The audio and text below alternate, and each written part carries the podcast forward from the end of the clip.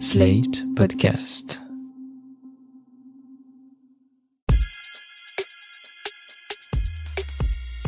Salut chers auditeurs, salut chères auditrices, bienvenue dans Sans Algo, le podcast qui vous en fait découvrir d'autres.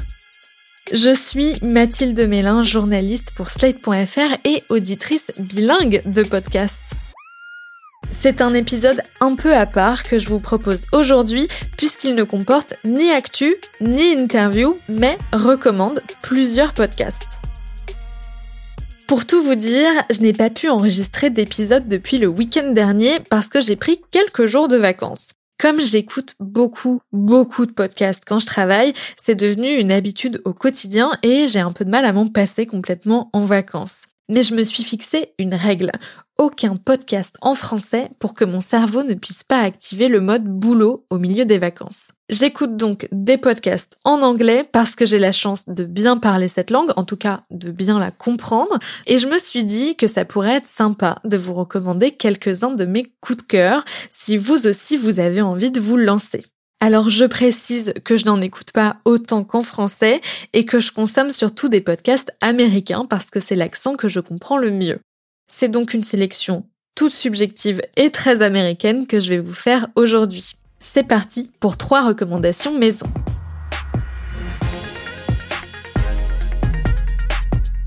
Si vous écoutez des podcasts, c'est que, a priori, vous aimez bien écouter des histoires. Il y a trois ans, j'ai découvert The Moss, Moss M-O-T-H comme papillon de nuit, mais en anglais. C'est un podcast d'histoires vraies racontées sur scène devant un public. Le concept existe depuis 1997 aux États-Unis.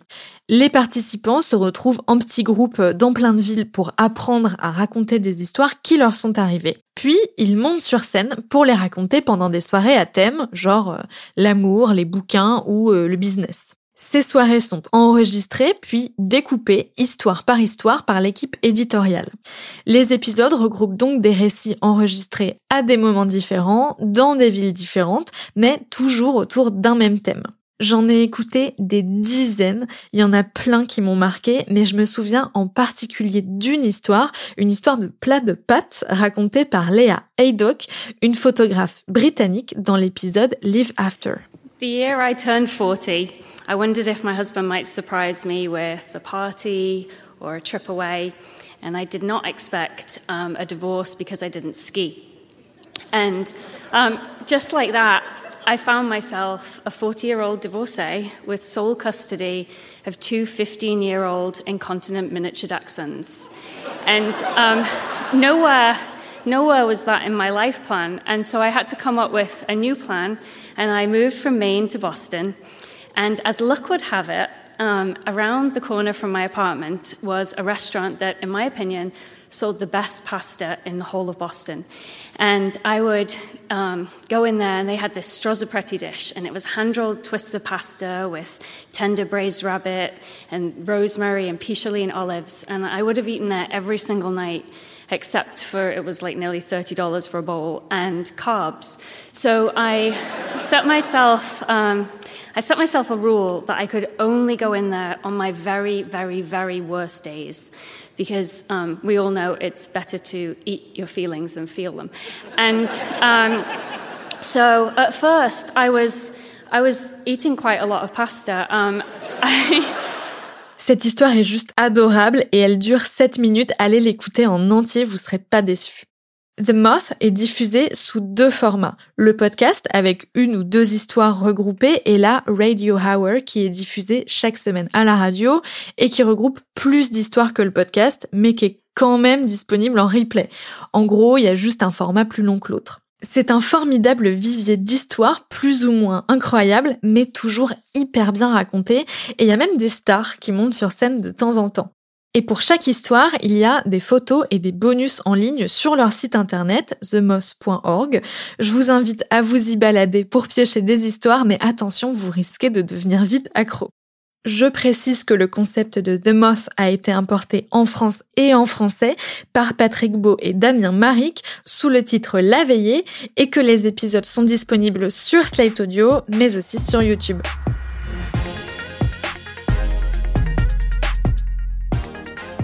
Si vous écoutez souvent sans algo, vous savez que j'aime beaucoup les fictions sonores. Il y a quelques mois, on m'a conseillé un podcast de 2018 produit par Radiotopia qui s'appelle Everything is Alive. Quand on m'en a parlé, on m'a juste dit Tu verras, c'est trop bien, c'est des interviews d'objets. Alors comme ça, je voyais pas bien à quoi il faisait référence, je l'ai donc écouté et j'ai été scotché par ce que j'ai entendu. Dans chaque épisode d'Everything is Alive, Yann Chilag mène une interview avec un comédien ou une comédienne qui joue le rôle d'un objet. Ça peut être euh, une dent, un savon, un oreiller, une canette de coca, un siège de métro, bref, ça peut être plein d'objets du quotidien. Et le truc dingue, c'est que les acteurs improvisent leurs répliques pour répondre aux questions d'Yann Chilag en se glissant dans la peau de leur objet. Par exemple, si on demande à un siège de métro ou à un oreiller de décrire un être humain, bah, comme c'est pas exactement la même partie des êtres humains qui les touchent, ils en font des descriptions bien différentes. Chaque objet décrit donc le monde depuis son point de vue et nous force, nous auditeurs, à retrouver un peu de notre âme d'enfant et à nous émerveiller de choses tout à fait banales.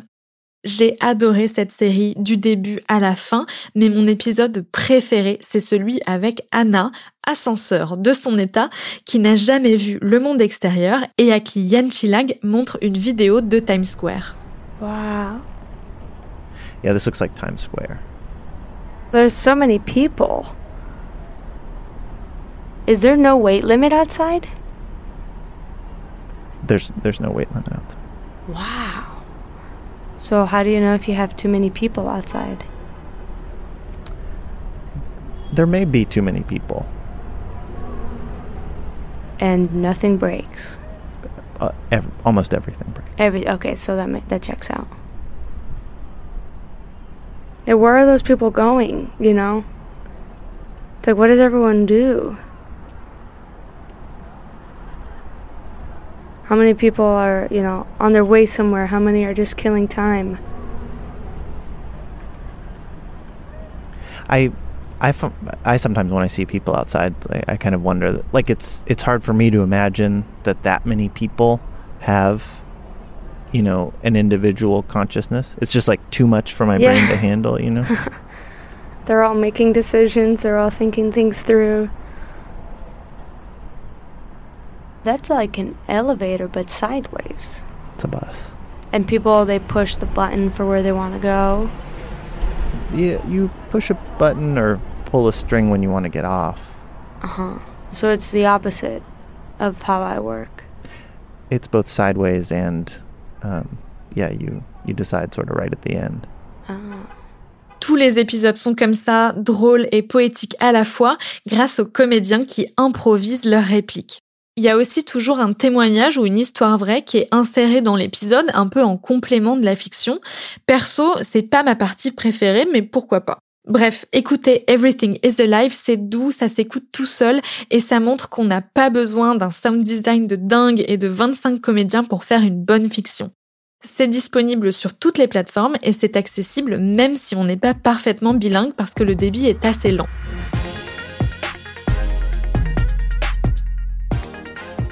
Pour finir, je vais vous conseiller un podcast qui parle de confinement. Mais vous vous doutez sûrement que si je vous en parle, c'est qu'il y a un twist. Le podcast en question est sorti en 2018, donc il ne parle pas de Covid, mais surtout il parle d'un confinement sur Mars. Cette série s'appelle The Habitat et elle a été produite par Gimlet Media. Elle suit le quotidien de six volontaires qui ont accepté de s'enfermer ensemble pendant un an dans un tout petit dôme isolé sur un volcan hawaïen pour le compte de la NASA. Le but, essayer de déterminer si des humains qu'on enverrait sur Mars, donc à peu près pendant trois ans si on compte le voyage aller, le séjour sur place et le voyage retour, pourraient supporter la promiscuité et ne pas s'entretuer ou devenir fous. Les six volontaires vivent vraiment comme sur Mars. Ils ne peuvent pas sortir du dôme sans combinaison et sas de décompression. Ils n'ont accès qu'à de la nourriture lyophilisée ou en boîte et ils doivent gérer leur eau, leurs déchets et leurs déjections.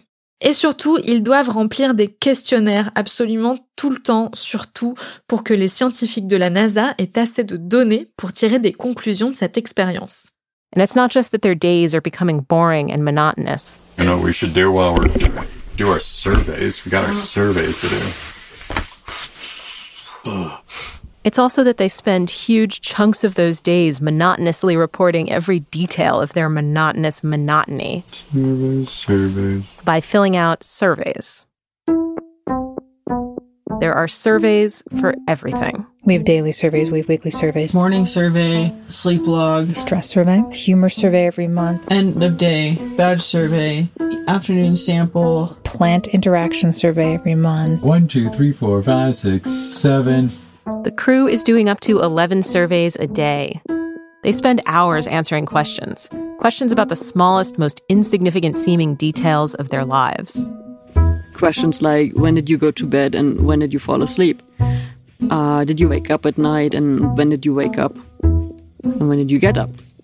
Highlights of the day, low points of the day. How we're feeling about our last interaction, who we last interacted with, Uh, why was interaction effective? What we feel like we accomplished today, positive, negative feelings about that. What we did during our free time. how everybody did in performing their duties. Duties. Is anyone sick or wounded? Um, is anyone depressed, overeating, or exhausted? What you did today to relieve your stress, various activities that you did, if they relieved your stress, if so, how much. Basically, just a really boring diary. Je vais pas tout vous raconter, mais pour vous mettre un peu l'eau à la bouche, je vais juste vous dire que dans l'équipe, il y a un Français et que l'expérience a eu lieu d'août 2015 à août 2016. Il était enfermé pendant les attentats du 13 novembre, que l'on revit donc depuis son point de vue. Je crois que c'est mon podcast préféré en anglais, toutes catégories confondues. Ça s'appelle The Habitat et ça a été produit en 2018 par Gimlet Media. J'espère que ça vous a donné envie d'écouter ces trois podcasts. The Moth est disponible partout, tout comme Everything is Alive, mais The Habitat n'est que sur Spotify. Si jamais ça vous fait peur d'écouter des podcasts en anglais, je vous glisse un petit pro tip. Sur la plupart des applications d'écoute, vous pouvez choisir la vitesse de lecture, donc la diminuer un peu pour que ça aille un peu moins vite. En 0,8 par exemple, ça peut être pas mal pour fluidifier l'écoute. Après, franchement, il faut aussi lâcher prise et accepter de ne pas comprendre un mot ou une référence une fois de temps en temps. C'est pas très grave. Voilà pour aujourd'hui, j'espère que cet épisode de Sans Algo vous a plu. C'est la première fois que je fais un épisode sur des podcasts en anglais, donc dites-moi si ça vous a plu ou pas, si vous voulez que j'en fasse d'autres autour d'une thématique par exemple, ou si au contraire vous n'êtes pas intéressé par ça et que vous préférez les podcasts francophones. J'attends vos retours et je vous donne rendez-vous la semaine prochaine pour d'autres recommandations 100% sans algo en français cette fois. Sans Algo est un podcast de Mathilde Mélin, produit et réalisé par Slate.fr sous la direction de Christophe Caron et Benjamin Septem-Ours. Merci à Mona Delahaye pour l'enregistrement et le montage et Victor Benamou pour le mixage.